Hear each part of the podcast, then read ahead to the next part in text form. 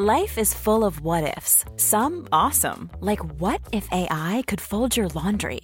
And some, well, less awesome, like what if you have unexpected medical costs?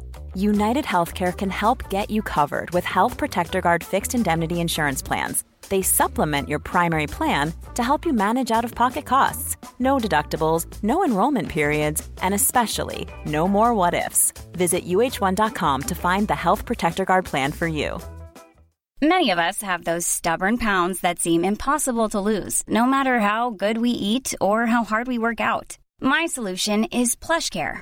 PlushCare is a leading telehealth provider with doctors who are there for you day and night to partner with you in your weight loss journey. They can prescribe FDA-approved weight loss medications like Wagovi and Zepbound for those who qualify. Plus, they accept most insurance plans. To get started, visit plushcare.com slash weight loss. That's plushcare.com slash weight loss.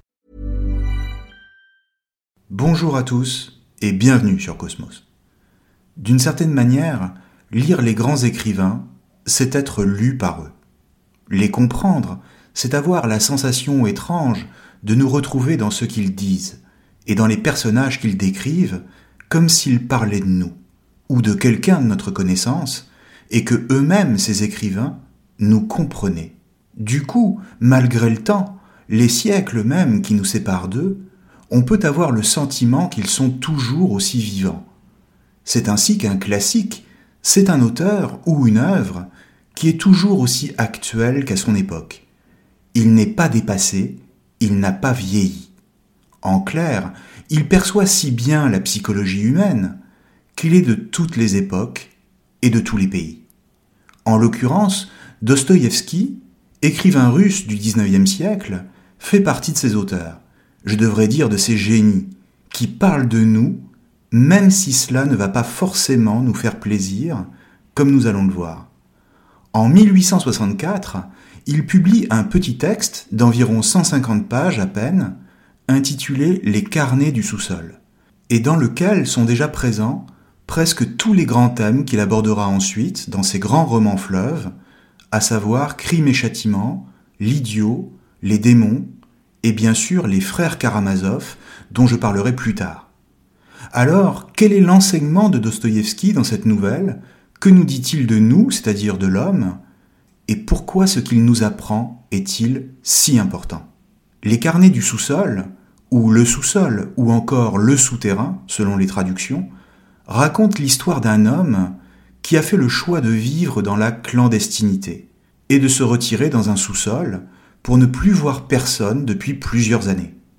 Cet homme, dont on ne connaît pas le nom, est un ancien fonctionnaire russe à Saint-Pétersbourg, c'est-à-dire la capitale du tsar Nicolas Ier dans les années 1840, et qui a tenté pendant plusieurs années de carrière de gravir les échelons de la hiérarchie dans l'administration.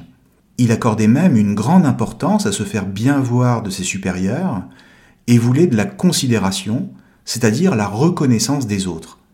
Le problème, c'est que cette reconnaissance, il ne l'a jamais obtenue, et qu'elle a toujours été accordée à d'autres, ses collègues de travail, sous ses yeux, alors qu'ils étaient selon lui médiocres.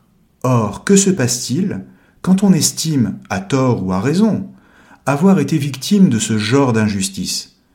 Et quand on n'a pas obtenu la reconnaissance que l'on pensait mériter Eh bien, il se produit un intense ressentiment, c'est-à-dire une passion douloureuse et en même temps colérique et belliqueuse. En un mot, de la rage. La première partie du roman est donc une prise de parole du narrateur où il se présente comme un homme méchant et où il fait preuve d'une certaine violence. Simplement, c'est une chose d'éprouver de la colère légitime pour un affront au moment où il se produit, mais c'en est une autre d'entretenir de la rage pendant toute sa vie au point de se retirer du monde et de ne plus voir personne. En clair, la rage a quelque chose de ridicule. Elle est à la fois terrible et dérisoire, c'est-à-dire pathétique. Et le personnage du sous-sol est pathétique, parce que hargneux, il est grotesque parce qu'il est insignifiant et que dans le même temps, il en veut à la terre entière. Or, cet homme rageur et hargneux, c'est l'image de l'homme moderne d'une manière générale. Il est minuscule dans un univers qui le dépasse totalement et sur lequel il n'a aucune prise, c'est-à-dire l'univers de la bureaucratie moderne qui apparaît au XIXe siècle et qui engloutit l'individu. C'est d'ailleurs l'occasion pour Dostoïevski de s'en prendre à l'intrusion des valeurs occidentales dans la Russie du XIXe siècle et de dénoncer les nouvelles utopies censées faire le bonheur de l'homme tout en niant sa liberté. Mais cela n'est pas le plus important. Et ce n'est pas exactement le but de Dostoïevski de faire une simple critique politique et sociale de la modernité. En réalité, le sous-sol est aussi la métaphore du ressentiment que le personnage éprouve envers lui-même et dans laquelle il est enfermé. Et cette métaphore est plutôt bien choisie, car si l'on imagine un sous-sol, on se représente tout de suite un endroit mal éclairé, désert, et qui sent plus ou moins le moisi. Eh bien, c'est exactement l'univers mental du narrateur, végétant dans sa haine et sa rancœur, développant des maladies par la bile qu'il produit, et qui s'y complaît tout en accusant les autres de les avoir causées. Le narrateur est persuadé qu'il est supérieur aux autres, en particulier ses collègues de bureau. Il se voit comme un héros de roman, et quand il est seul, chez lui, il s'imagine faire des choses extraordinaires, qu'il est au centre de toutes les attentions et qu'il est l'objet de l'admiration de tous. En clair, il se fait ses films. Mais quand il sort de chez lui, il est littéralement incapable de tenir tête à quiconque. Il est craintif et faible. Du coup, les gens ne le respectent pas et se moquent de lui. La blessure qu'il ressent dans son amour-propre attise alors sa haine, et dans le même temps, comme il est conscient d'être faible, il se déteste lui-même, parce qu'il sait que leur mépris est justifié. Alors, tout lui semble dérisoire, à commencer par sa propre personne. Dans le même temps, pour ses collègues de bureau, c'est exactement le contraire. Ils se sentent importants et indispensables. Comprenons que ce qui fait la différence entre le narrateur et les autres, c'est qu'il est conscient d'être un personnage dérisoire et pathétique. Il est parfaitement conscient de son propre ridicule, et c'est précisément ce qu'il fait souffrir et qu'il renvoie au désespoir, comme si la pire chose qui lui était arrivée était sa propre conscience, car elle lui rend visible son impuissance et le conduit à se haïr lui-même.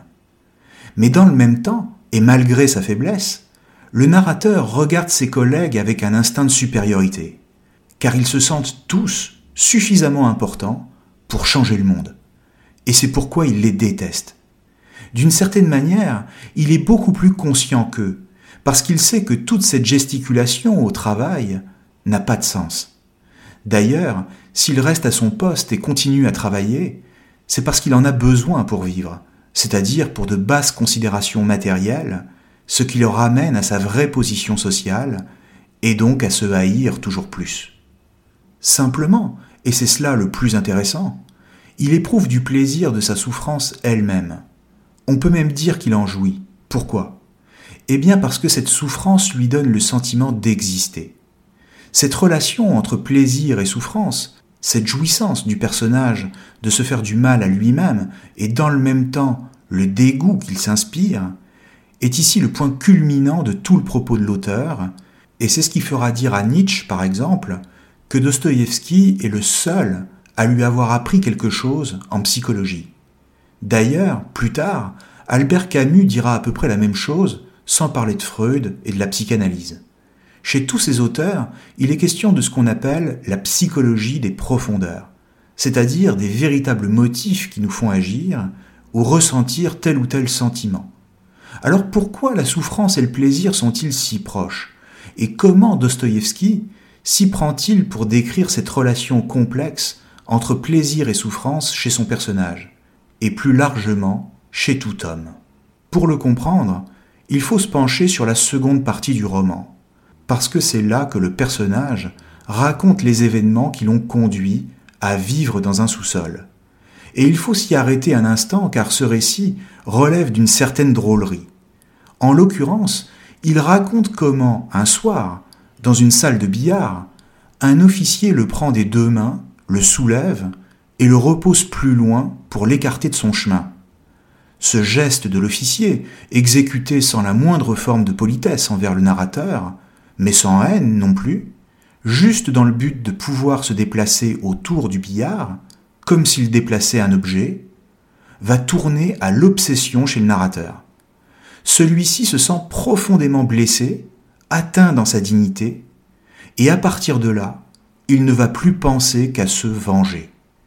Il va retrouver l'officier, se renseigner sur lui, découvrir son adresse, le suivre pendant deux ans dans les rues, connaître ses habitudes, bref, tout apprendre de lui. Pendant tout ce temps, il rêve d'une vengeance très littéraire, c'est-à-dire comme dans les romans, avec un duel au pistolet qui lui permettrait de montrer à quel point il est courageux. Et même, il rêve que l'officier reconnaisse en lui une sorte de héros romantique et lui offre son amitié, d'égal à égal. Encore une fois, ce que cherche le narrateur, c'est la reconnaissance. Et comme l'officier ne l'a même pas remarqué, il le hait de plus en plus et cherche par tous les moyens son attention. Alors, il dépense tout son argent pour s'acheter un nouveau costume, car il faut avoir de l'allure pour se faire remarquer. Il cherche à le bousculer sur la perspective Nevsky, c'est-à-dire là où se promènent les gens le dimanche. Pourtant, à chaque fois qu'il le croise et qu'il est sur le point de bousculer celui qu'il déteste, il baisse la tête et le laisse passer. Pourquoi? Eh bien parce qu'il est lâche et incapable de mettre ses projets à exécution. Il est lâche, il le sait, et il se dégoûte lui-même de sa propre lâcheté. Du coup, il enrage encore plus, et sa haine envers l'officier ne fait que croître. Comprenons bien que pendant tout ce temps, l'officier lui-même n'a rien vu, n'a rien remarqué, et que pour lui, le narrateur n'existe même pas.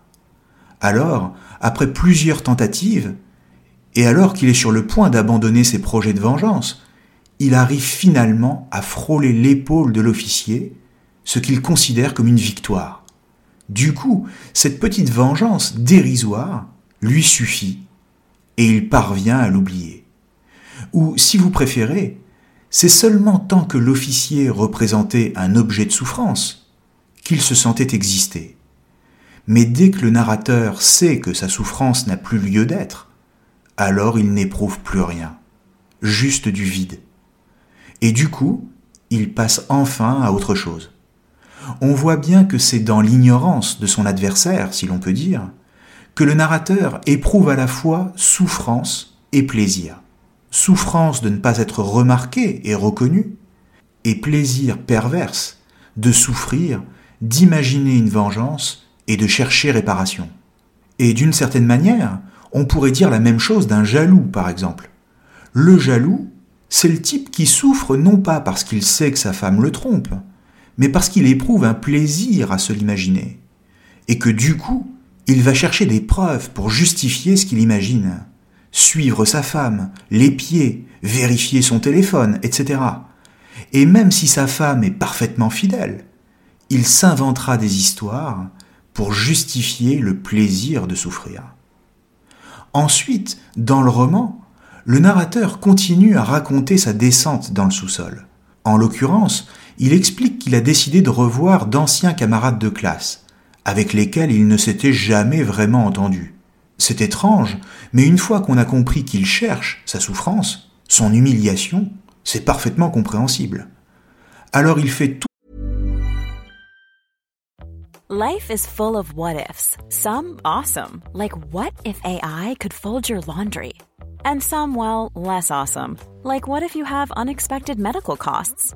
United Healthcare can help get you covered with Health Protector Guard fixed indemnity insurance plans. They supplement your primary plan to help you manage out of pocket costs. No deductibles, no enrollment periods, and especially no more what ifs. Visit uh1.com to find the Health Protector Guard plan for you. Many of us have those stubborn pounds that seem impossible to lose, no matter how good we eat or how hard we work out. My solution is PlushCare. PlushCare is a leading telehealth provider with doctors who are there for you day and night to partner with you in your weight loss journey. They can prescribe FDA-approved weight loss medications like Wagovi and Zepbound for those who qualify. Plus, they accept most insurance plans. To get started, visit plushcare.com slash weight loss. That's plushcare.com slash weight loss. This is Paige, the co-host of Giggly Squad, and I want to tell you about a company that I've been loving, Olive and June. Olive and June gives you everything that you need for a salon quality manicure in one box. And if you break it down, it really comes out to $2 a manicure, which is absolutely insane. It's also so easy to get salon worthy nails at home with Olive and June. The difference between how your nails used to look when you did them yourself and now with the Manny system is a complete game changer. The best thing about Olive and June too is it's a quick dry. Dries in about one minute, lasts for five days, and full coverage in up to one to two coats. Visit oliveandjune.com slash perfectmani20 for 20% off your first system. That's oliveandjune.com slash perfectmani20 for 20% off your first system. Hiring for your small business? If you're not looking for professionals on LinkedIn, you're looking in the wrong place. That's like looking for your car keys in a fish tank. LinkedIn helps you hire professionals you can't find anywhere else, even those who aren't actively searching for a new job but might be open to the perfect role. In a given month, over 70% of LinkedIn users don't even visit other leading job sites. So start looking in the right place. With LinkedIn, you can hire professionals like a professional. Post your free job on linkedin.com slash people today. Tout sont possibles pour se faire inviter à une fête prévue pour le départ de l'un d'eux, un certain Zverkov? Bien entendu, les autres sont très copains ensemble et ne comprennent pas pourquoi le narrateur tient tellement à assister à la soirée. Alors ils lui donnent rendez-vous au restaurant à 17h et n'arrivent eux-mêmes qu'une heure plus tard, l'histoire de bien le faire attendre. Et c'est ce qui se passe. Il attend pendant une heure et en éprouve un ressentiment qui va croissant à mesure qu'il attend, ce qui présage une bonne soirée. Il faut préciser qu'il n'a quasiment pas les moyens de s'offrir le restaurant. Il sait que cela va le mettre sur la paille et qu'il ne pourra pas payer son valet de chambre. Du coup, quand les autres arrivent, ils se mettent à table en faisant à peine attention à lui, en se moquant même de son pantalon qui est taché au genou. Zverkov, celui pour lequel la soirée est organisée, est un type banal, sans grand intérêt, mais qui a toute l'attention de ses camarades, sous prétexte qu'il a des biens et des propriétés. Et donc, pendant la soirée, le personnage du narrateur ne va avoir de cesse de vouloir se faire remarquer, ce qui le conduit évidemment à raconter n'importe quoi. Et devant le groupe d'amis qui se moquent de lui, il s'enfonce toujours plus dans le ridicule et l'indignité, allant jusqu'à provoquer Zverkov en duel, alors que plus personne ne fait attention à lui. À la fin, ils s'en vont voir les prostituées, laissant le narrateur derrière eux, qui les cherche partout pour se venger. Encore une fois, le propos de Dostoïevski consiste à dévoiler une mécanique psychologique bien précise et bien compréhensible, à savoir qu'on est toujours attiré par ceux qui nous font souffrir. Si le narrateur court pendant deux ans après l'officier, c'est parce que celui-ci le fait souffrir et qu'il aime ça. Et s'il insiste pour participer à une fête avec des gens qui ne l'aiment pas, c'est pour la même raison. Mais d'une manière générale, on pourrait même en déduire un masochisme fondamental de toute relation amoureuse. En clair, on aime seulement les personnes qui nous font souffrir, ou dont on imagine qu'elles en sont parfaitement capables, qu'elles ont les moyens de nous faire souffrir. Et à l'inverse, on se détourne de quiconque ne représente plus pour nous le moindre risque de souffrance, comme par exemple les personnes trop gentilles, ou encore celles qui sont totalement acquises. Ces personnes-là ne nous intéressent plus. C'est terrible, mais c'est comme ça. Et c'est le constat que fait Dostoïevski. D'ailleurs, il confirme cette idée avec une troisième rencontre. Je la raconte rapidement. Après que ses soi-disant camarades soient partis voir des prostituées, le narrateur part à leur poursuite et arrive à la maison close.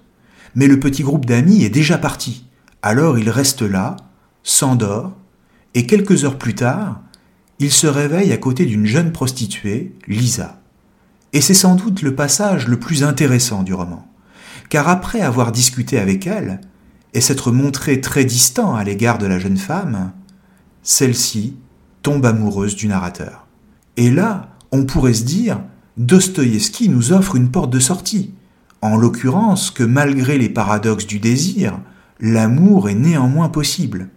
Seulement voilà, il se passe pour la jeune Lisa exactement la même chose que pour le narrateur avec ses anciens camarades, à savoir qu'elle est attirée par lui précisément parce qu'il ne s'intéresse pas à elle. Alors, elle se précipite chez le narrateur pour s'offrir à lui, mais malgré l'amour qu'elle lui offre, on pourrait même dire à cause de l'amour qu'elle lui offre, il s'en désintéresse et la laisse partir. Il la rejette même, en lui faisant subir une humiliation. Le pire, c'est qu'il se dégoûte lui-même d'avoir fait ça, car il sait la douleur que ça représente d'être victime du rejet des autres. Mais comme il s'imagine toujours dans un livre, il la rejette comme la rejetterait un grand personnage romantique dans un roman. Mais comme il n'est pas à la hauteur, et qu'il est incapable de tenir ses propres décrets, il tente de lui courir après dans la rue, ce qui est pire et d'autant plus minable. Derrière ça, il y a pour Dostoïevski une critique farouche d'un courant de pensée, très important au XIXe siècle, et qui est l'utilitarisme. Pour le dire très simplement, ce courant repose sur l'idée simple, on pourrait même dire sommaire, que les hommes sont toujours à la recherche de leur bonheur, et que tout ce qu'ils font, ils le font pour être heureux, quitte à ce que cela prenne la forme d'un calcul d'intérêt, à savoir quelle action dois-je faire pour être le plus heureux possible, et que les autres le soient avec moi. Il s'agit d'agir de telle sorte que le bonheur individuel et collectif soit toujours la finalité de nos actions. Or, pour Dostoïevski, au contraire, les hommes ne sont pas à la recherche de leur bonheur, mais bien de leur souffrance. Pourquoi? Parce que, comme on l'a vu, c'est la seule chose qui leur procure du plaisir, de la jouissance. Ils jouissent de leur amour-propre blessé. Et c'est sans doute ce qu'il y a ici de plus difficile à comprendre. Alors essayons d'approfondir. Pourquoi le narrateur éprouve-t-il du plaisir? Être rejeté Pour tenter de répondre à cette question, il faut se tourner vers René Girard. René Girard est à l'origine un spécialiste de littérature comparée et qui publie en 1961 un livre intitulé Mensonges romantiques et vérité romanesque, dans lequel il consacre un chapitre à Dostoïevski pour exposer sa théorie du désir mimétique. En réalité, Dostoïevski est même à ses yeux celui qui décrit le mieux le mécanisme du désir. Et cette théorie sur le désir humain est très simple, et on peut la résumer en quelques mots. On désire toujours ce qui est déjà désiré par d'autres. C'est leur désir à eux qui rend la chose désirable. En clair, si le désir est mimétique, c'est parce que l'on mime le désir des autres et donc l'on désire ce qu'il désire. Et en effet, on pourrait se demander si on peut jamais désirer quoi que ce soit qui n'est désiré par personne. C'est une vraie question. Or, si l'on désire la même chose que les autres, par exemple, si on désire la même personne, ou le même poste professionnel, ou ce que vous voudrez, qu'est-ce qu'il va se passer logiquement? La réponse, c'est la rivalité, l'affrontement, et presque toujours la haine. Car une rivalité saine, c'est presque une contradiction dans les termes. À partir de là, c'est-à-dire à partir du moment où chacun désire la même chose, chacun devient un obstacle, qui nous barre le passage vers l'objet de notre désir. Notre rival devient alors une obsession, au point de ne plus penser qu'à lui. D'une certaine manière, on oublie même l'objet de notre désir lui-même, car celui-ci devient secondaire, et ce qui compte, c'est le rival, parce que c'est lui qui donne un sens à notre vie, c'est lui qui fait qu'on existe. Et même, la pire chose qui pourrait nous arriver, c'est de perdre ce rival, parce que du coup, tout deviendrait trop facile et sans intérêt. Et ainsi, le rival, c'est-à-dire l'obstacle, devient à la fois celui que l'on déteste et celui qui nous fascine. Et c'est pour ça que le narrateur est fasciné, attiré comme un aimant par tous ceux qui le rejettent et qui se moquent de lui. C'est pour cette raison qu'il est obsédé par l'officier dont il cherche à se venger, mais dont il rêverait de devenir l'ami. C'est encore pour la même raison qu'il veut absolument être invité à une fête et qu'il court après ses camarades alors qu'il déteste Zverkov et qu'en même temps, il en cherche la reconnaissance. Et enfin, c'est ce qui explique qu'il rejette la petite Lisa, c'est-à-dire parce que personne ne veut d'elle, et donc il n'y a pas d'obstacle pour l'obtenir. Et encore une fois, on pourrait se demander ce que vaut vraiment une histoire d'amour sans obstacle, c'est-à-dire s'il n'y a ni rival, ni rien pour la rendre intéressante. Une telle histoire se terminerait assurément par l'ennui, ce qui est pire qu'un rival, car l'ennui signe la disparition du désir. Les carnets du sous-sol sont une sorte de petits bijoux, ciselés avec minutie, et au cœur duquel se trouve une vérité sur la nature profonde du désir humain. Là encore, les écrivains ne se limitent pas à un simple engagement sur le terrain politique ou social, même si c'est aussi le cas, mais s'élèvent parfois, et avec plus ou moins de bonheur selon les cas, dans les sphères de la métaphysique. En clair, les grands romans nous délivrent une vérité sur l'homme, tantôt à petite dose, tantôt de manière plus franche.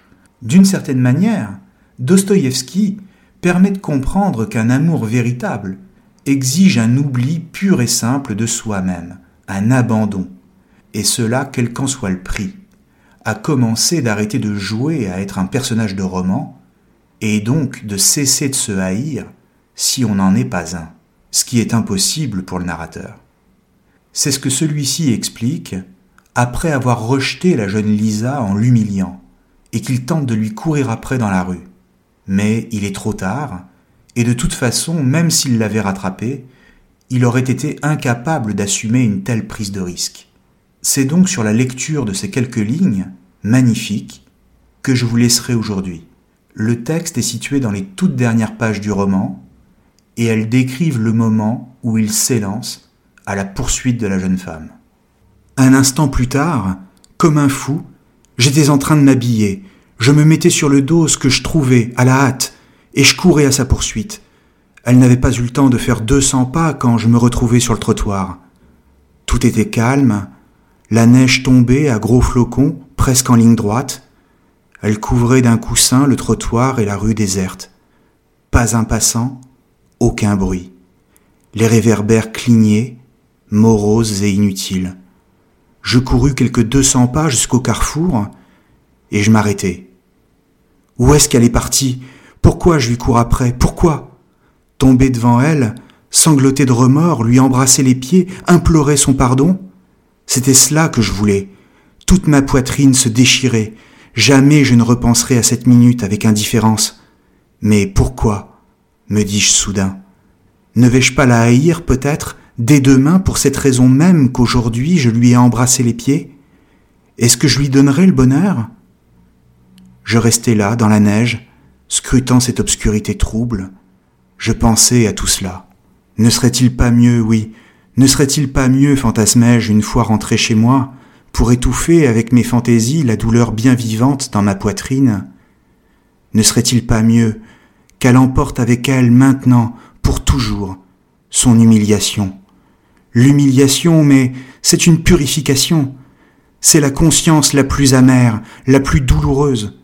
Dès demain, je lui aurais souillé l'âme à mon contact. Maintenant, l'humiliation en elle, elle ne mourra jamais.